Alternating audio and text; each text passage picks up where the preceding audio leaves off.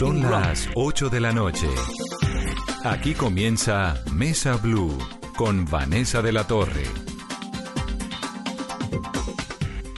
8, un minuto de la noche. Bienvenidos a Mesa Blue. Colombia cumple 20 horas ya en cuarentena, en una cuarentena inédita, con una serie de anuncios que llegan por parte tanto de la alcaldía de Bogotá y de las alcaldías de nuestro país y las gobernaciones como del gobierno nacional. Todo enfocado a un mismo propósito y es, de una u otra manera, aliviar el bolsillo de los colombianos. Hay en este momento, Carolina, 470 personas en Colombia diagnosticadas con coronavirus y cuatro personas que han fallecido. Carolina. Perdí la comunicación con Carolina. Como saben, estamos haciendo todos teletrabajo para llevarles a ustedes la información más reciente de lo que ocurre en nuestro país. El presidente Iván Duque aseguró hoy que está en marcha el programa de devolución del IVA para las familias más necesitadas y las más vulnerables. El gobierno anunció un alivio de pago de los servicios de agua y de luz durante cuarentena. Esto es bien importante porque un recibo de usuarios de estratos 1 y 2 será diferido en 36 cuotas de 600 pesos y no se les va a cobrar penalidad. Otro anuncio importante, crédito hipotecario con el Fondo Nacional del Ahorro tendrá periodo de gracia de hasta seis meses. Más de 123 mil familias colombianas ya fueron reconectadas al servicio de agua para que se puedan lavar las manos. Este es un anuncio que hace el Ministerio de Vivienda. Luis Ernesto Gómez es el secretario de Gobierno de Bogotá, a quien me da mucho gusto tener hoy acá, porque además la alcaldía anunció un programa que realmente es un anuncio, que es Bogotá Solidaria en Casa. Numeral, Vanessa, necesito saber.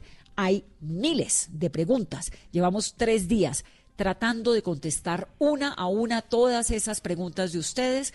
Es una tarea compleja, ustedes tienen interrogantes, nosotros también, pero cada vez menos. Luis Ernesto, bienvenido a Mesa Blue. Vanessa, un gusto estar contigo, con todos los oyentes de Mesa Blue. Bueno, Bogotá Solidaria es básicamente como este paraguas, ¿no? Que le quiere dar un alivio a las personas más pobres y las más vulnerables de Bogotá. ¿En qué consiste? Vanessa, lo primero es reconocer que en Bogotá casi que la mitad de las personas trabajan en la informalidad, viven de alguna forma de sustento de la informalidad y a lo largo del simulacro que hicimos en el fin de semana y que aplicamos distintas encuestas, las personas que salían, aparte de sus necesidades de abastecimiento o de algún servicio de salud, que salían por algún otro motivo decían que salían era porque de otra manera no podían generar un sustento que les permitiera quedarse en casa. Entonces, las medidas restrictivas a la movilidad, la cuarentena, solo puede funcionar si logramos que las personas se queden en casa y que no tengan la angustia de subsistencia de salir a conseguirse el sustento. Eh, por eso, la alcaldesa anunció hoy eh, el programa del programa de Bogotá Solidaria en casa. El requisito más importante es, por supuesto, estar en casa. Cobija a 350 mil familias que están en lo que se denomina el decil más pobre, las personas que tienen los menores ingresos y que requieren de esta salida, digamos, a generar un sustento, recibirán en una transferencia monetaria 423 mil pesos para estos 23 días o si no se puede hacer una, un sistema, digamos, de, de pago eh, a través de un sistema monetario, se hará este mismo monto o en especie o a través de un bono. La idea es que las personas puedan tener asegurado su sustento de alimentación y pagar su techo. 150 familias eh, pobres son, deme un poco más de detalles de esas familias, porque en Bogotá hay pobreza extrema, pobreza media, gente que vive con un salario al día, que son los también eh, beneficiarios del subsidio de los 160 mil pesos que ofreció el gobierno nacional. ¿Cómo se cruza? Digamos, esto es la gente que vive del café del día que vende o un poco más articulados o es, es qué? ¿Cuáles son las características de esas familias? Entonces estas son las familias más pobres, 355 mil familias, las más pobres que requieren justamente del ingreso de algunos de los miembros de la familia para lograr al menos un sustento. Y lo que se hizo fue un análisis de eh, cuánto gastaban en alimentación, cuánto gastaban en vivienda, cuánto en transporte, por supuesto que en estos momentos sería limitado, y se hizo un cálculo para asegurar que estos 23 días estuvieran cubiertos para estas 355 mil familias. Pero hay otras familias que son las más pobres, hay otras familias que no son las más pobres, eh, pero que son vulnerables. Y que de pronto porque hay dos miembros de la familia que generan un ingreso a partir de alguna actividad económica, eh, pueden lograr superar, digamos, la línea de la pobreza, pero que están en esa fina, delgada línea y pueden volver a caer en la pobreza. Para ellos también se estableció un subsidio de alrededor de 178 mil pesos y ahí entra a jugar un rol fundamental el sector privado, eh, las donaciones que hoy también anunció la alcaldesa y que entrarán a apoyar a otros sectores eh, como eh, los, los artistas callejeros, los vendedores informales, que generan un ingreso solo estando en las calles. Pero entonces, espéreme, no nos metamos en donaciones todavía, salgamos, digamos, de este principio de, del programa Bogotá, Bogotá Solidaria como para irlo entendiendo y desmenuzando. ¿Cómo se va a articular ese aporte que le hacen ustedes a las 350 mil familias pobres con el del gobierno nacional? ¿O van a ser familias que van a recibir los dos subsidios? ¿O cómo se aseguran, cómo es la articulación entre los dos? Entonces, lo primero es destacar que el gobierno nacional también está haciendo un esfuerzo enorme, enorme por eh, atender a través del programa de Familias en Acción que reciban al menos 160 mil pesos y en algunos casos se aumenta obviamente eh, casi que llegando a los 340 mil. Esto es fundamental, fundamental, pero en Bogotá justamente lo que se busca es una complementariedad porque la capital tiene, pues por ser también la ciudad de las oportunidades, donde están todos los centros empresariales, también es la ciudad que tiene los costos de vida más elevados. Así que se trata justamente de una complementariedad que lo que busca es durante estos 23 días asegurar que las personas tengan un ingreso mínimo y que además, además puedan quedarse en casa. La forma más importante y los requisitos aparte del de necesidad es que estén en casa. El que salga a buscar el subsidio de alguna parte, pues no es elegible. Y el que, Claudia en esto ha sido muy enfática, el que tenga alguna denuncia por maltrato intrafamiliar, pues tampoco podría ser elegible para el programa de Bogotá Solidaria en Casa. Secretario, pero a estas 350 mil familias, ¿cómo las eligieron? ¿En qué localidades están? ¿Cuál fue el parámetro de selección? Entonces hay una muy buena noticia y es que hasta hace eh, unos pocos meses se realizó un trabajo muy, muy reciente y muy completo por parte del DANE, que colaboró aquí una muy buena articulación entre el gobierno nacional y el gobierno distrital con la encuesta del CISBEN 4. Esto permitió, digamos, documentar a muchas de las familias bogotanas con información muy reciente, actualizada. Aparte de la información del sistema, por supuesto, hay un ejercicio de cruces de bases de datos de otros programas sociales que administra la nación, que administra em, el distrito, programas como Familias en Acción, Jóvenes en Acción, programas de subsidios y de transferencias condicionadas. Y lo que se decidió es que la manera más útil y funcional de apoyar a las familias hoy es con una transferencia monetaria. Eh, como lo decía hoy Claudia en la rueda de prensa, los recursos están, es decir, ya podríamos hacer los pagos. El tema que hace que nos tomemos un par de días más y que se hagan estos desembolsos, el primer desembolso el día sábado, es básicamente que estas personas, a través de los bases de datos, a través de toda la información, pues se busca que puedan tener alguna habilitación financiera para dar una transferencia monetaria. Cuando no aplique la transferencia monetaria, por alguna razón, estará el subsidio en especie y los bonos. Ahora, ¿cómo se los van a entregar? Como te decía Vanessa, pues es una transferencia monetaria, existe distintos mecanismos desde el pago, digamos, porque se le carga a un, a un número de cédula, puedes en redes de bajo valor reclamarlo. Eh, existen distintos mecanismos financieros y la idea es hacer uso de todos ellos para poder asegurar esas transferencias. Sí, pero eso, digamos, en las personas que están dentro del sistema, de alguna u otra forma, los que están en el CISBEN o los que están en Familias en Acción o los que están en algún tipo de sistema eh, con el cual pues su nombre y su cédula exista. Pero las personas que no tienen ningún tipo de identificación, los más pobres de los pobres en Bogotá, que es un montón de gente también, tal vez indigentes podríamos meter allí en esa lista, ¿cómo, cómo recibirían ese subsidio si es que califican? Entonces, aquí hay, aquí hay una información muy, muy completa en la ciudad de Bogotá. En eso podemos tener tranquilidad y por eso estamos hablando de 350 mil hogares, Vanessa. Pero por supuesto hay unos que de pronto no quedan y no quedan documentados o simplemente nunca han tenido interés en hacer parte de todo este tipo de programas y para ellos es fundamental también brindar apoyo, brindar ayuda, brindar cobijo en estos momentos. A eso hace referencia, digamos, eh, lo que serían los subsidios en especie, brindando apoyos, digamos, en especie para su alojamiento, para alimentación. Por ejemplo, el IPES ha estado también entregando casa por casa. El IPES es el instituto llamado a regular para la economía popular y social en Bogotá. Vendedores informales también están entregando eh, alimentos, mercados en casa. Es decir, aquí existen distintos mecanismos que van a asegurar que durante este periodo muy difícil para las personas que requieren salir de su casa todos los días para generar un sustento, muchos que no pueden teletrabajar eh, por la naturaleza de los servicios que prestan, por la naturaleza de su actividad económica, pero que puedan tener la tranquilidad de que durante estos 23 días de cuarentena se pueden quedar en casa, pueden cuidarse y cuidar a sus seres más queridos y ayudarnos a cuidar a todos en Bogotá. Yo creo que no hemos tenido en los últimos años, Vanessa, un desafío de salud y económico más grande que este que enfrentamos con el coronavirus. No me cabe la menor duda que saldremos adelante, pero para salvar vidas tenemos que ser muy rigurosos con el periodo de cuarentena, muy rigurosos con el distanciamiento social, que es lo único que permite y ha demostrado en distintos países, en distintos eh, lugares donde se ha implementado, lo único que permite desacelerar la propagación del coronavirus. Y por supuesto el alistamiento en materia de salud que también anunció hoy la alcaldesa Mayor, cómo, alistará, cómo se alistará Bogotá para ese número de camas adicionales, para esos servicios adicionales. Ya voy para las camas adicionales y las donaciones, que lo tengo aquí anotadito. Secretario, eh, antes de terminar este segmento, entonces, hay una condición, ¿no? Y es que tienen que quedarse en la casa para recibir esos subsidios y esas ayudas.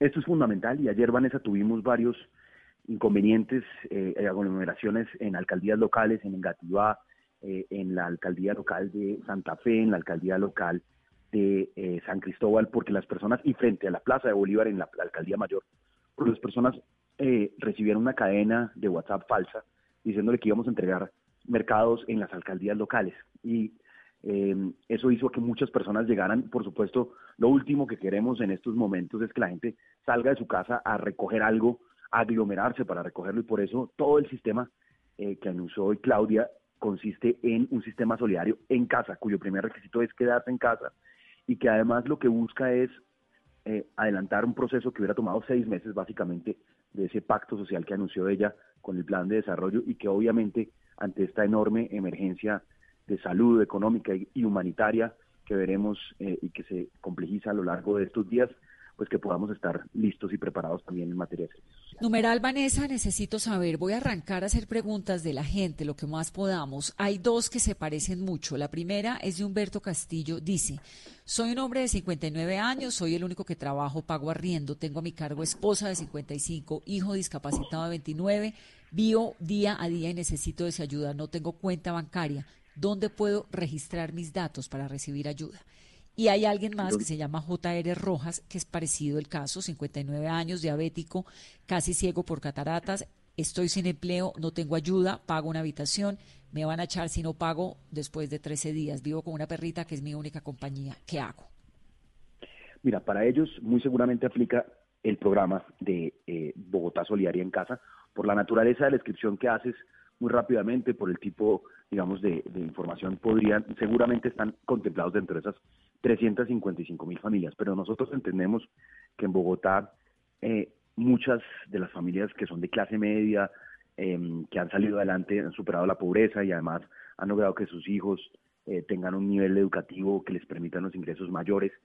Esas familias también se van a ver afectadas porque muchas personas que pronto tienen la expectativa de una oportunidad de trabajo no la van a tener al comienzo del año, que es cuando es más alto el desempleo, o muchas familias simplemente eh, que requieren, digamos, son, son trabajan por cuenta propia, pero que tienen una tiendita, un establecimiento, y no lo pueden abrir, no pueden operar, digamos, no están en pobreza, eh, pero tampoco tienen la caja para aguantar un mes, dos meses. Por eso, para estas familias se han contemplado distintos alivios. Lo primero, em, pues no queremos que las personas dejen de pagarle a sus empleados, los empresarios dejen de pagarle a sus empleados para pagar impuestos y por eso la alcaldesa anunció em, que tanto el ICA como los impuestos eh, de los impuestos prediales y de vehículos quedan aplazados. Se da plazo hasta el mes de junio para todos los estratos para pagar el predial con el descuento que establece la medida. Eh, lo, el ICA de igual manera, que es el impuesto que pagan las empresas en la ciudad de Bogotá, se ha aplazado eh, hasta, hasta que termine todo este periodo.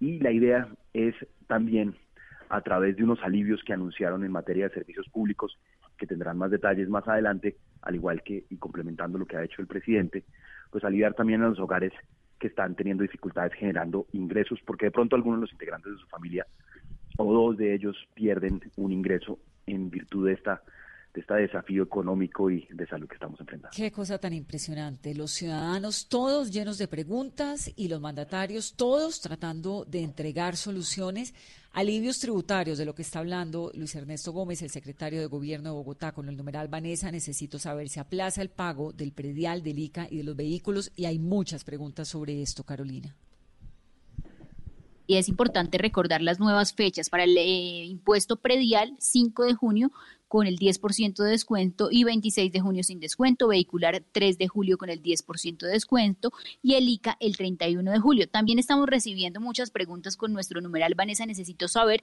sobre la operación en Transmilenio y nos escribe Jack eh, que, y nos envía una foto en la que muestra congestión a las 7 y 35 de la noche de la ruta L10 por toda la avenida El Dorado. Pienso que muchas empresas están usando las excepciones para interpretarlas mal. Y en ese mismo sentido, Diego nos pregunta, la gente tiene responsabilidad en no acatar la cuarentena, pero ¿por qué la alcaldía no ha cerrado Transmilenio? Esta pregunta es fundamental y Transmilenio básicamente es un reflejo, Vanessa y Carolina, es un reflejo de lo que está pasando en el sector productivo de la ciudad. La gente utiliza Transmilenio no en, digamos, en el menor número de casos para ir a hacer este eh, abastecimiento de mercado, de medicamentos o para ir al médico.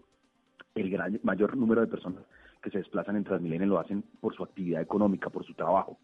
Y por eso la restricción en Bogotá eh, se eh, afinó, digamos, frente a lo que presentó el presidente de la República exigiendo que todas las empresas que tienen un permiso excepcional para funcionar, que son empresas relacionadas al abastecimiento de alimentos, toda la cadena de producción eh, y de abastecimiento de los alimentos, toda la cadena, digamos, de abastecimiento de medicamentos, los servicios financieros, los servicios de seguridad, que son fundamentales, conservar el orden público en la ciudad en este periodo, y los servicios de salud, que son los esenciales, aquellos que trabajan en estos servicios o asociados pueden desplazarse pero quienes no trabajen en ninguna de estas actividades, quienes no generen o tengan un comercio asociado a esto, tienen la obligación de cerrar. Hoy sancionamos y cerramos 67 establecimientos de comercio que no tenían que estar funcionando. Por ejemplo, una latonería en la localidad de Bosa. Pues es fundamental, sí, importante arreglar el carro, pero puede esperar, puede esperar a que pase la cuarentena para volver a funcionar. Otro tipo de comercios que no tenían ahorita una relevancia fueron sellados y vamos a tener toda la contundencia. Por supuesto, hacemos un llamado a la, al autocontrol, a la autorregulación, pero cuando no aplique vamos a ejercer nuestra capacidad de sanción y de sellamiento porque esto se trata de salvar vidas.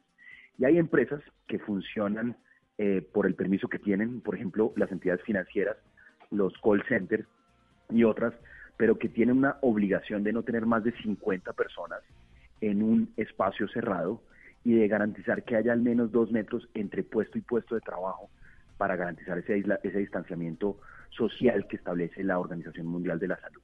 Que eso aplica sobre todo para los call centers y los bancos, ¿no? Que siguen, siguen trabajando a toda.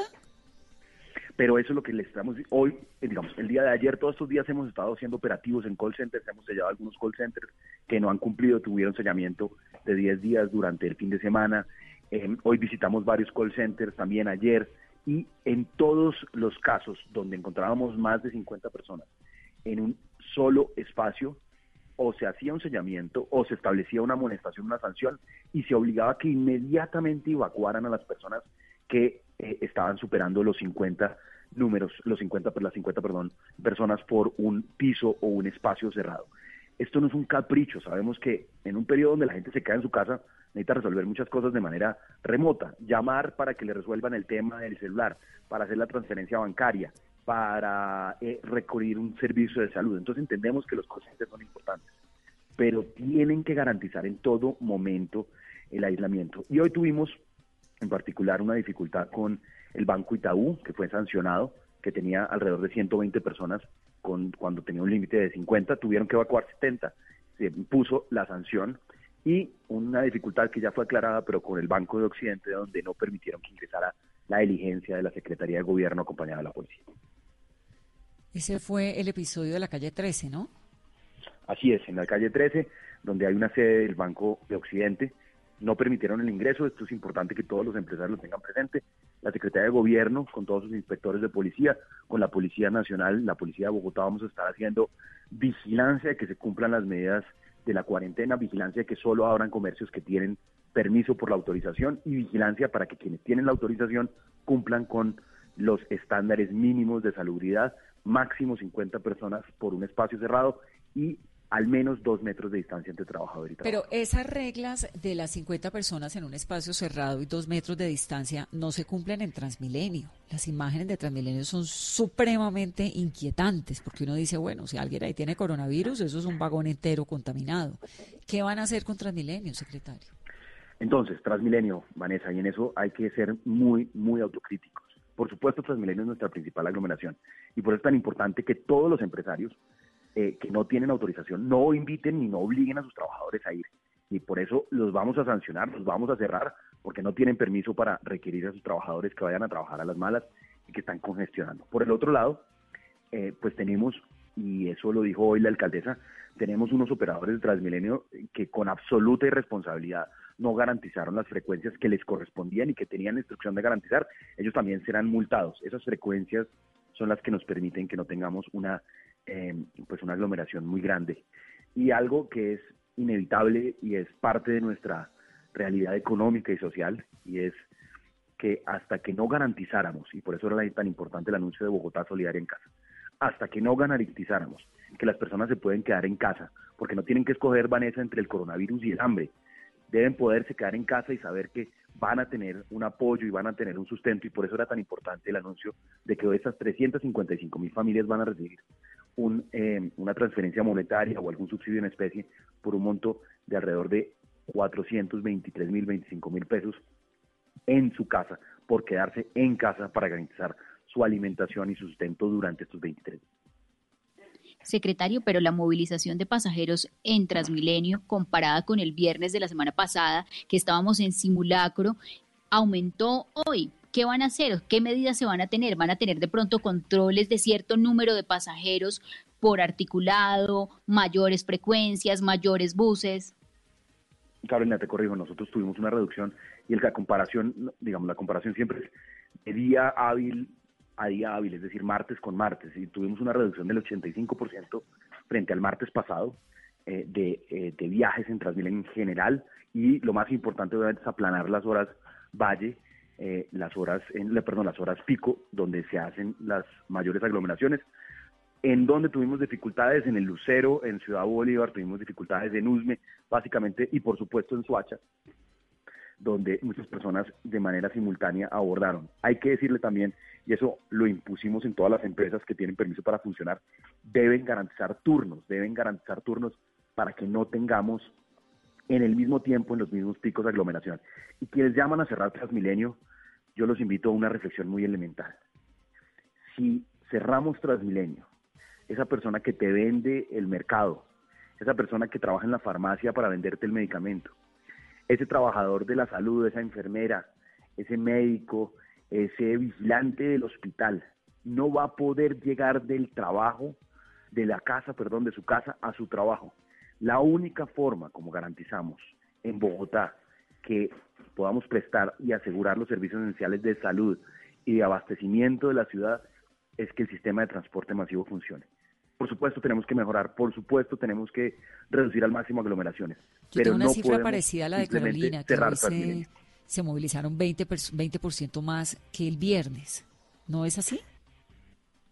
Entonces, frente, como te decía Vanessa, nosotros hacemos las comparaciones siempre frente al día, el tipo de día hábil con día hábil. Nosotros estábamos el martes pasado con 85% más que el día de hoy y por supuesto eh, el llamado es a que no salgan personas que no tienen que salir, que aseguremos eh, el mínimo, porque además estamos en una cuarentena que va a durar hasta el 13 de abril, por lo que la única forma, y que lo, por lo menos, y el presidente también ha sido claro, nosotros en la alcaldía hemos sido claros, que, em, que los, digamos que la experiencia internacional demuestra que esto no va a ser un tema simplemente al 13 de abril todo retorna a la normalidad, esto es un tema que nos va a tomar meses, seguramente no en cuarentena, por supuesto, pero sí meses en los cuales vamos a tener un control de la velocidad de propagación del coronavirus, se restablecen algunas actividades y nuevamente se tienen que ir haciendo medidas de restricción a, la, libre movilidad, a la libre, al libre contacto social, para que el proceso, digamos, epidemiológico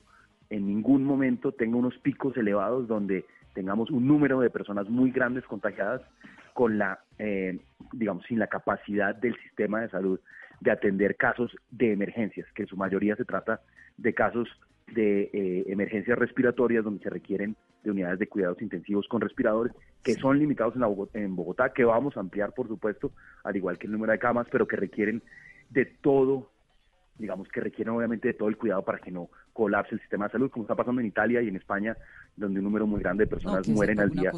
¿Cuánta gente se mueve al día en Transmilenio en esta contingencia?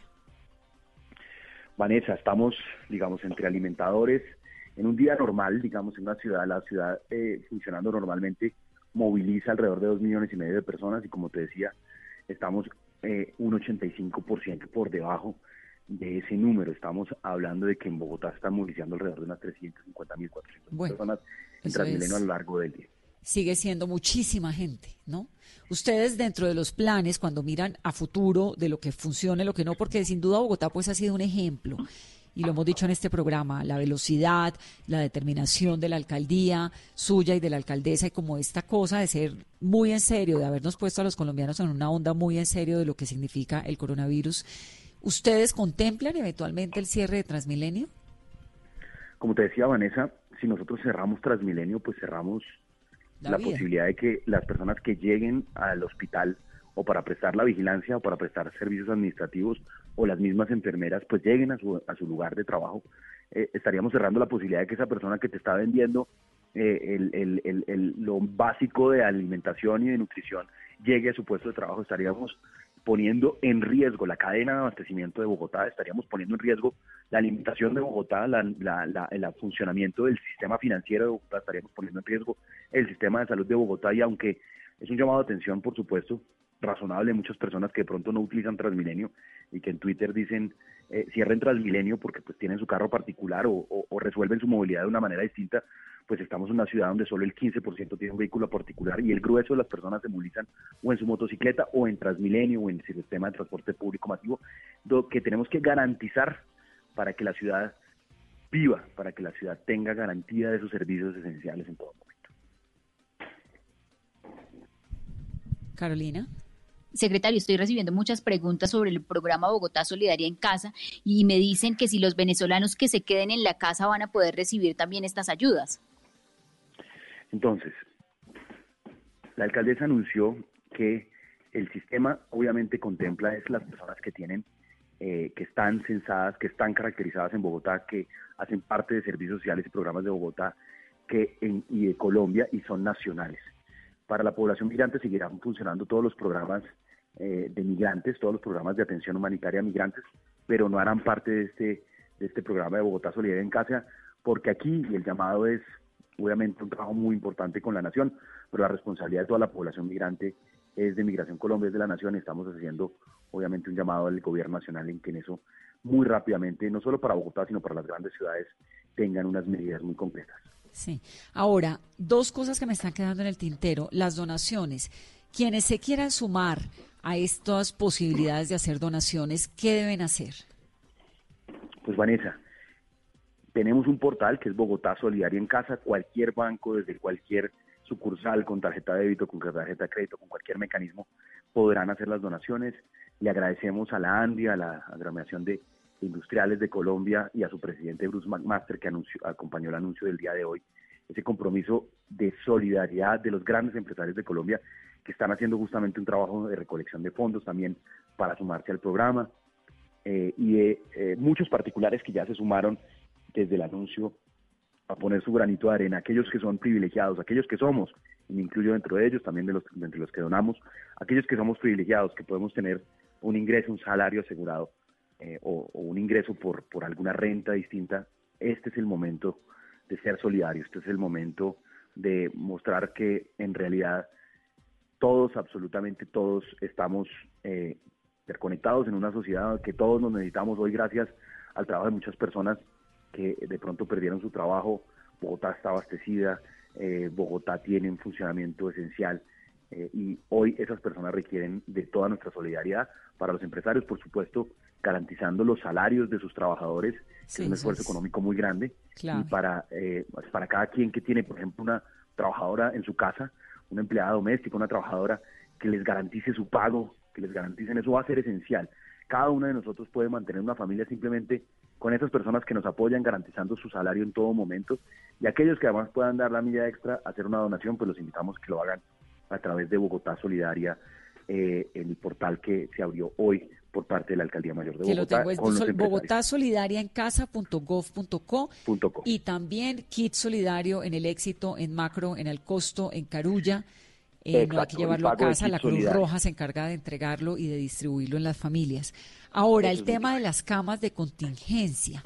En caso de que se necesiten más camas para Bogotá de cuidados intensivos o más camas hospitalarias, entiendo que hay 70 hoteles en Colombia o en Bogotá, no, no, no, se me puede corregir, y que están preparándose en caso de que sea necesario y están ampliando, ¿no? Espacios como Corferias.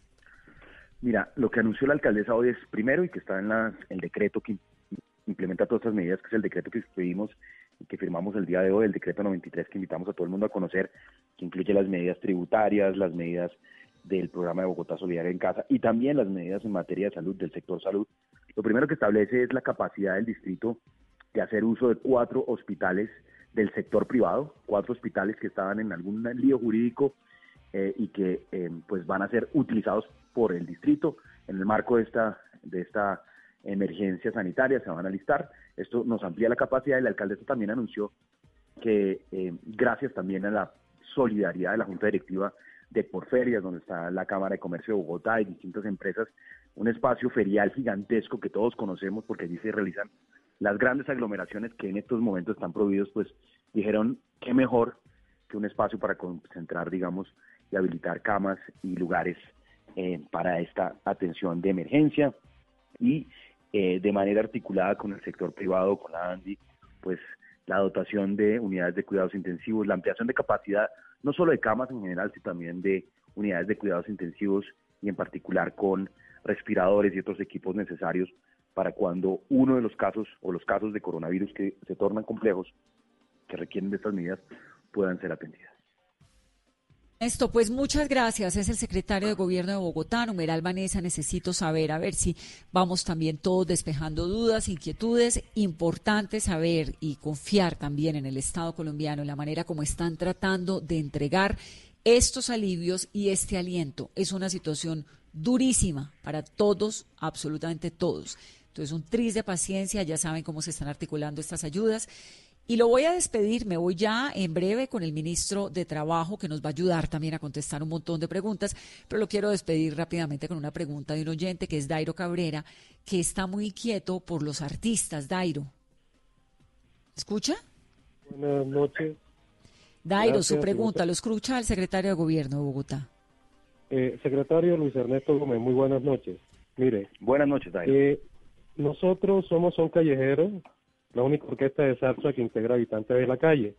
¿Cómo hace el distrito para caracterizar los músicos callejeros que no asisten a los servicios, que muchos de ellos en el afán de buscar ayuda van a las alcaldías locales como la de los mártires, no, no los dejan ingresar por su aspecto y que están en situación altamente vulnerable por la edad, por las circunstancias de calle que viven, que no asisten a los servicios de habitantes de calle para la ciudad y que están también dependiendo de la ayuda en estos momentos de crisis.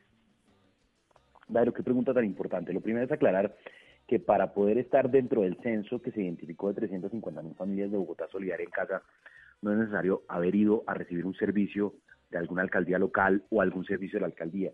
Esto hace parte de un censo integrado de distintos servicios de la nación, del censo poblacional y de lo que se llama el CISBEN 4, que fue actualizado hasta el mes de diciembre, y muchas personas ya están allí consideradas.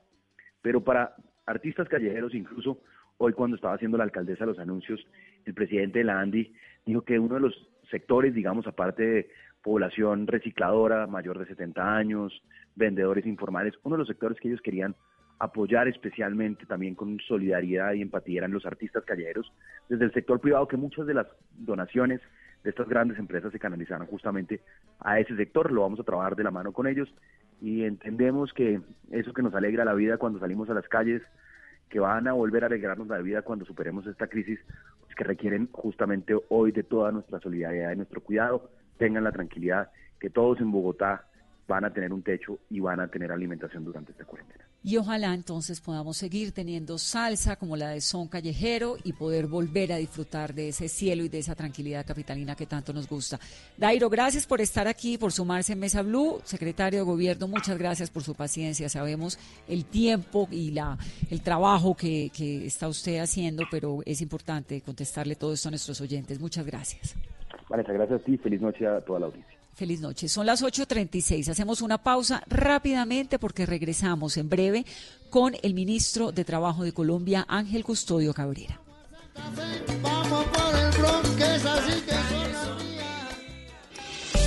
Para Volkswagen la seguridad es muy importante y en este momento lo más seguro es quedarse en casa. En Blue Radio son las Son las 8.36 en Mesa Blue. Para Volkswagen, la seguridad es una prioridad. Investigamos y desarrollamos tecnologías para hacer que tu carro sea cada vez más seguro. Pero hoy lo más seguro es dejarlo quieto y quedarse en casa, en familia. Aprovecha el tiempo para reconectarte y disfrutar de la compañía de los que más quieres. Es un mensaje de Volkswagen. Ah, y recuerda lavarte las manos con frecuencia.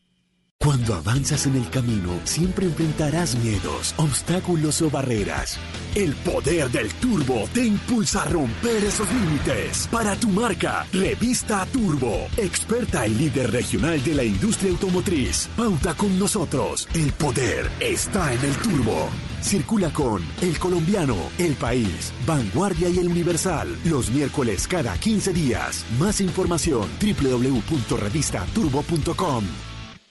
Oiga, Rigo, ¿y usted cómo se prepara todos los días para romperle en el tour? Nosotros desayunamos tres horas antes de cada competencia, porque el desayuno de nosotros es un desayuno grande. Entonces yo le estoy diciendo que yo me puedo, para una etapa del tour, comerme un omelette de cinco huevos. Síguenos en Facebook, Instagram y YouTube, como El Poder del Huevo. ¡Rómpela! ¡Todos los días! Una campaña FENAVI FONAP. Blue Radio y Emermédica te informan sobre el COVID-19, porque en Emermédica cuidamos de ti. ¿El coronavirus COVID-19 es mortal en todos los casos? Mito. Ya existen registros de personas que se han recuperado de esta enfermedad. De hecho, el primer caso de coronavirus reportado y diagnosticado en el país ya fue superado. Recuerda que la prevención es importante, así que quédate en casa. Mantén las medidas de prevención y seguridad frente a cualquier tipo de infección respiratoria. Emermédica cuida de ti. En Emermédica cuidamos de ti. Ante sospecha de COVID-19 u otra infección respiratoria, te atenderemos en casa a través de una teleconsulta por video o teléfono o por consulta médica domiciliaria si lo requieres. Infórmate en Bogotá 307-7089, resto del país 018 117 098 o en www.emermedica.com.co. Quédate en casa. Nosotros cuidamos de ti. Emermédica. Vigilado Supersalud. Hoy en Blue Radio.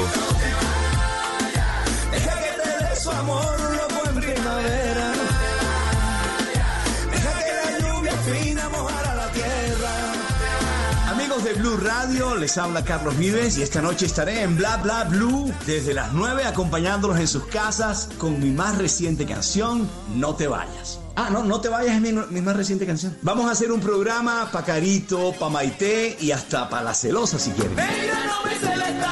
Así que déjame entrar porque esta noche te llevaré una nota de amor hasta tu casa.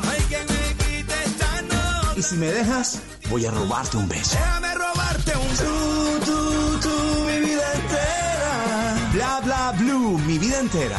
Esta noche los espero a las 9 en Bla bla blue. Yo soy Carlos Vives, no te vayas. Bla bla blue. Conversaciones para gente despierta. De lunes a jueves desde las 9 de la noche por Blue Radio y bluradio.com. La nueva alternativa.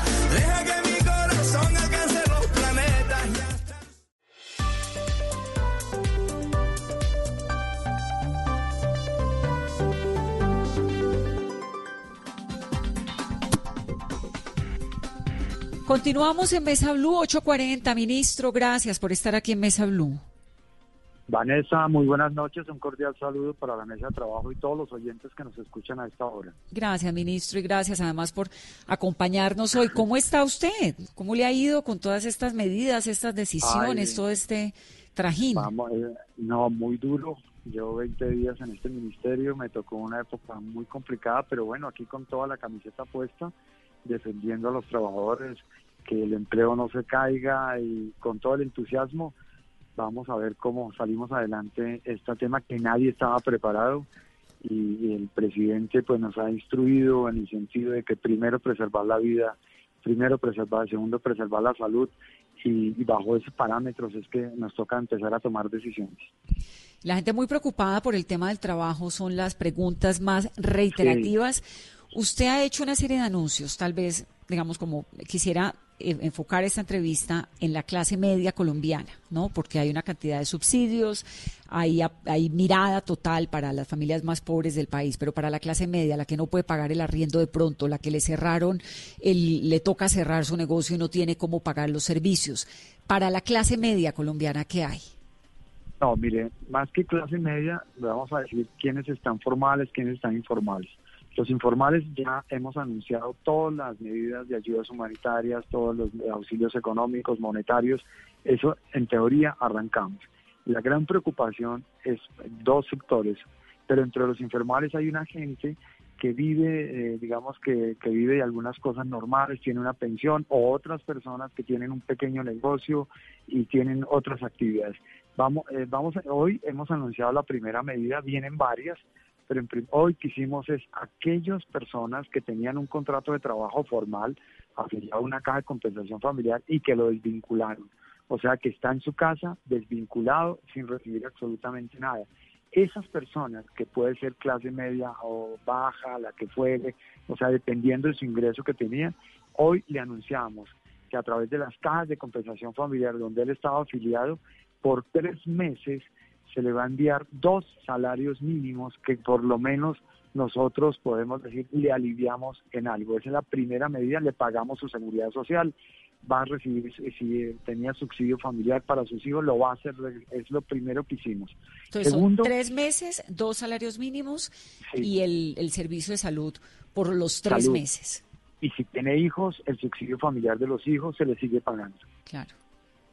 Entonces, esa es una, una buena medida que llega a un sector.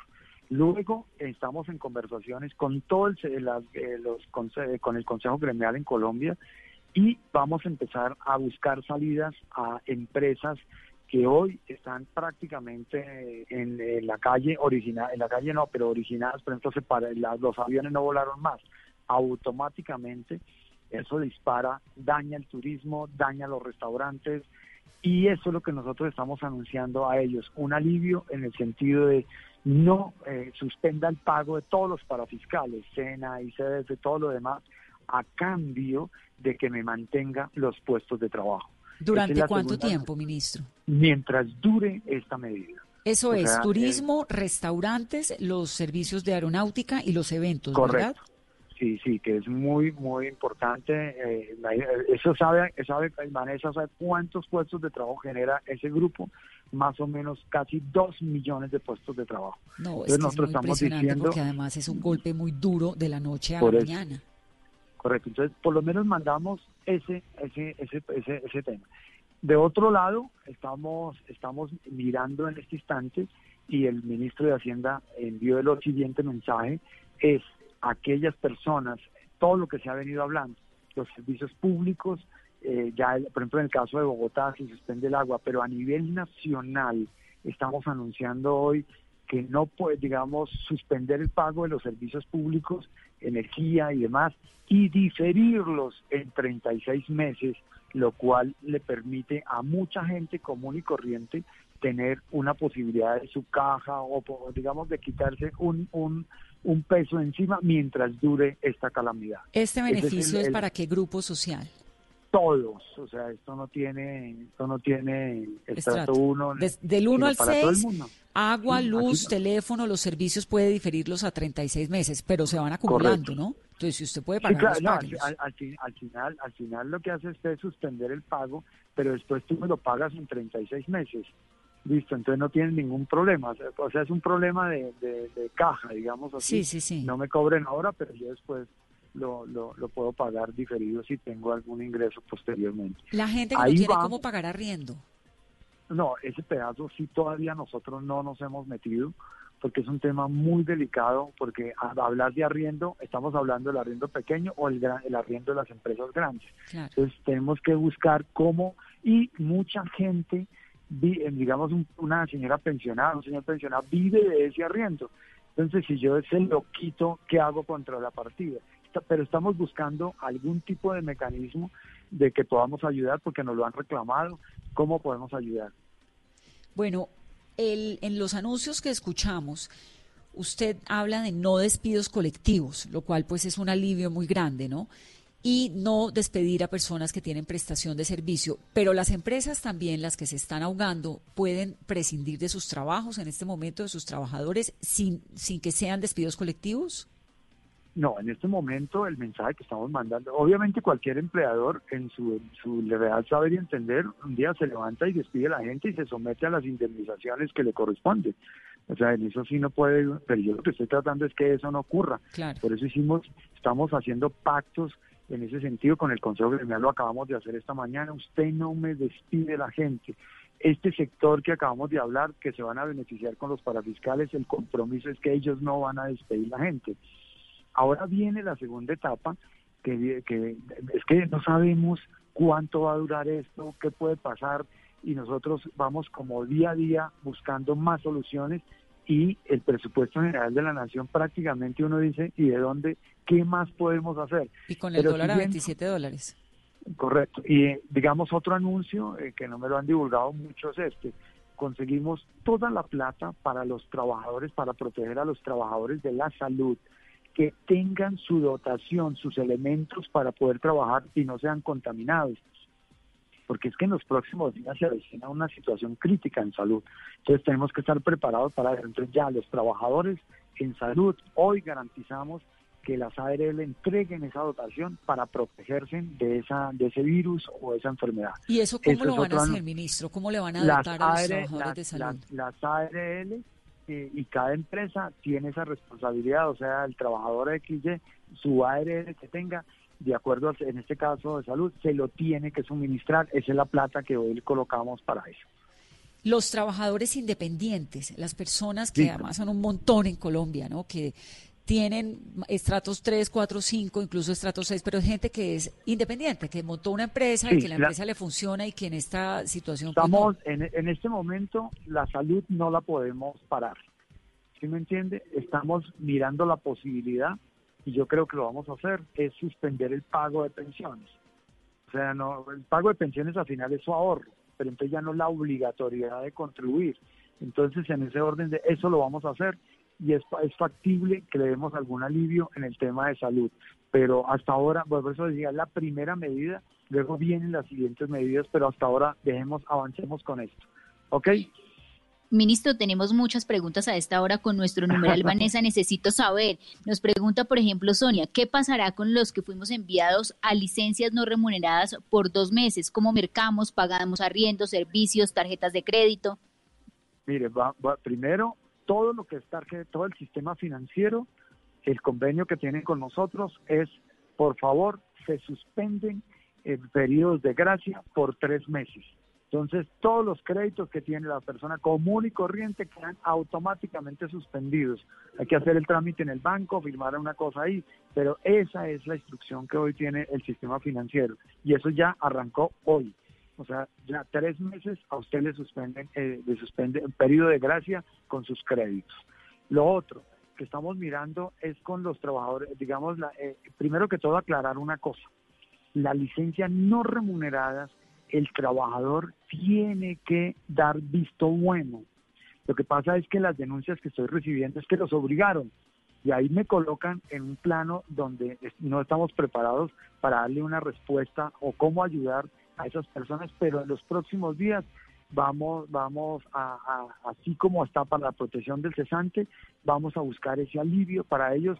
Yo creo que en, los, en, máximo dos semanas vamos a ofrecer esa ayuda. Bueno, ministro, pues le va a uno dando como cierta tranquilidad un poquito todos estos anuncios de, de, cómo se va lentamente articulando esta situación tan complicada. Los ingresos, usted ahorita me hacía un comentario muy rápidamente sobre los ingresos de la nación. ¿Colombia tiene para sostener esto cuánto tiempo? ¿De dónde va a salir toda esta plata?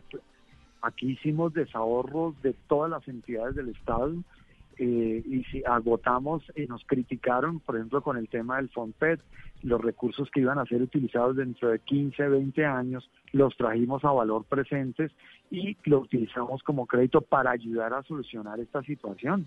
Obviamente toca buscar crédito externos, están haciendo ya convenios con la banca multilateral, qué recursos nos pueden llegar, pero estamos aquí en emergencia total, aquí no estamos eh, improvisando eh, porque nadie sabía que nos toca trabajar como, como lo que llegue y por eso todas estas medidas es ya tomamos estas, vamos aliviando, aliviamos la gente que no tiene recursos, vamos por allá y vamos ir poco a poco.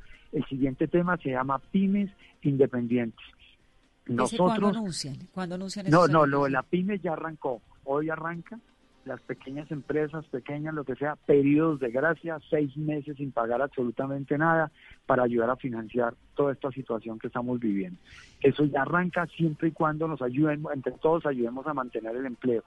Pero aquí hay que, todos vamos a perder, aquí nadie gana, ni el, todos vamos a perder, por un lado, por otro, el Estado puede terminar en cualquier momento en una situación muy comprometida si esto dura mucho tiempo. Sí, eso le hemos dicho aquí a los oyentes de Mesa Blue, que esta es una situación en la que todos vamos a perder. Nos estamos concentrando inicialmente, creo que los del gobierno, nosotros los periodistas, todos, en que no se pierda la vida, en de alguna u otra manera garantizar que esto pase para que la vida sobresalga y sobreviva en medio de esto que es sin duda pues una tragedia. Y con lo demás, un tris de paciencia, se lo repito a los oyentes, un tris de paciencia que ahí lentamente nos hemos ido organizando. Hay un montón de preguntas, Carolina, de Cena y de Pilos. Vive Carol Flores, eh, somos estudiantes pertenecientes a los programas Serpilo Paga y Generación E, que necesitan de la ayuda del gobierno. Actualmente contamos con pocos de recursos y estamos aislados lejos de nuestros hogares. También, ¿cuál va a ser el plan de apoyo para los aprendices del SENA, ministro?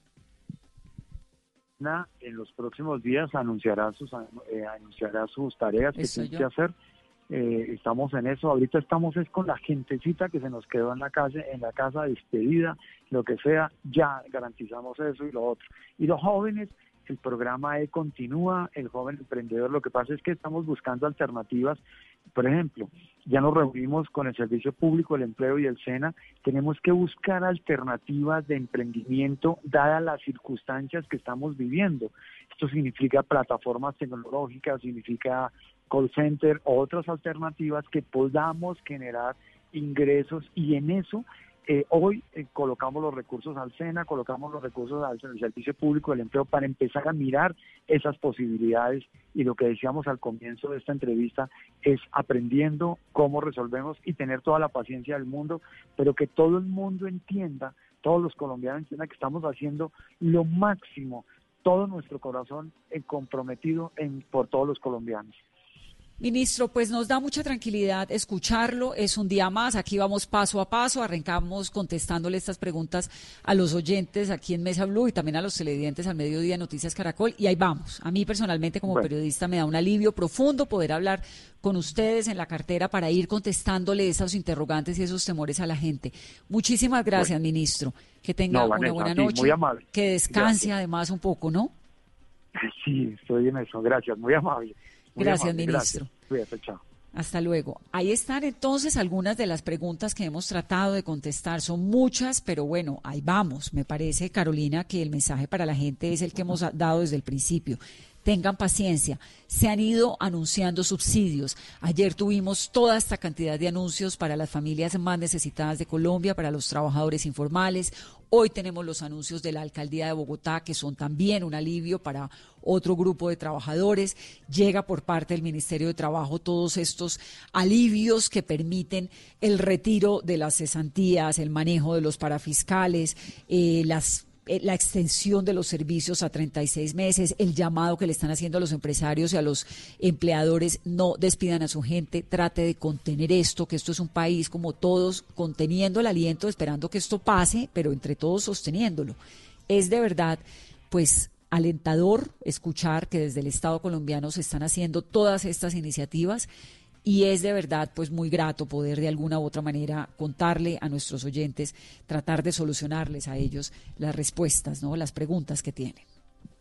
Y muchas preguntas, Vanessa. Vamos a seguir haciendo este ejercicio. Ayer estuvo con nosotros la ministra de Transporte, hoy el ministro de Trabajo y ha dejado claro varios anuncios que estábamos esperando y que eran de las preguntas que teníamos en su mayoría a lo largo del día. El mensaje para todos, no se han autorizado los despidos colectivos, no se van a poder cancelar los contratos de prestación de servicios y si usted se quedó sin trabajo en los últimos seis meses y estaba afiliado a una caja de compensación familiar, va a tener un alivio de salarios mínimos por los próximos tres meses, la seguridad social dos salarios mínimos. Ese, ese es muy importante porque son dos salarios mínimos para los próximos tres meses, pero además eh, la protección que tiene para su familia, ¿no? Que eso es bien, bien importante.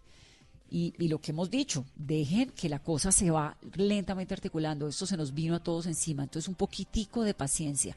Los que siguen preguntando que si puedo salir con el tío, el primo y el abuelo a mercar, no no pueden salir, hay que quedarse en la casa, el mensaje hay que repetirlo y hay que reiterarlo. Quédese en su casa. Si tiene que salir al mercado, puede ir una persona de la familia. En lo posible, no puede haber gente en la calle, no puede haber gente en los supermercados, tampoco puede haber un montón de gente en el banco. Si usted puede hacer una pausa en su vida durante un ratico, un mes, hágala, hágala de inmediato y facilítele al gobierno colombiano que está haciendo un gran esfuerzo contener esta pandemia. Si usted no necesita salir de su casa, no salga. Si tiene una emergencia que no puede evitar, pues le toca salir. Pero intente no hacerlo. Si tiene una cita médica que puede esperar un mes o dos, pues espérela, aplace la vida un poquito. Mire para el cielo, la naturaleza está respirando, el planeta está respirando también. Tómesela suave un rato porque seguramente vienen días muy difíciles y a todos los colombianos nos toca contener el aliento mientras pasa este tiempo. 470 personas confirmadas con coronavirus en Colombia. De esos 470 casos hay dos niños, hay dos menores de edad. Hay una niña y hay un niño, Carolina es el reporte y las cifras que a esta hora están reportando en el Instituto Nacional de Salud, Vanessa. Mira, de 0 a 9 años, las cifras son dos niños y una niña. De 10 a 19 años, el reporte que tenemos son nueve niños. Y de 10 a 19 años, hay ocho niñas. Esas dos niñas, esos niño y niña, es una menor que tiene entre 0 y 9 años, está hospitalizada en Popayán, una niña pequeña que está hospitalizada en Popayán, no se conocen detalles de su estado de salud y el niño está en Palmira, en el Valle del Cauca. Lo que sabemos es que está aislado en su casa y que el niño está mejor que la niña. Esto, para que ustedes sepan que esto no es una enfermedad exclusiva de adultos mayores, esto le da a los niños, esto le da a los jóvenes, esto da muy duro y esto tiene paralizado al mundo. Entonces, ayudemos, quedémonos en casa. Son las 8.59. Que tengan una muy feliz noche. Esto es Mesa Blue. ¿Qué es ser mamá? Ser mamá es enseñar. Es ser el centro, el comienzo y el final de la familia. Es hacer cada momento especial. Es unir las generaciones y pasar el legado. Tal como hace mucho tiempo, ella te lo pasó a ti. Super Arepa, la harina para hacer arepas de las super mamás. Trabajamos pensando en usted. Blue Radio y Emermédica te informan sobre el COVID-19, porque en Emermédica cuidamos de ti. ¿El coronavirus COVID-19 se puede tratar con antigripales? Mito. Para este tipo de virus aún no existe vacunas ni tratamientos. Por este motivo, la mejor forma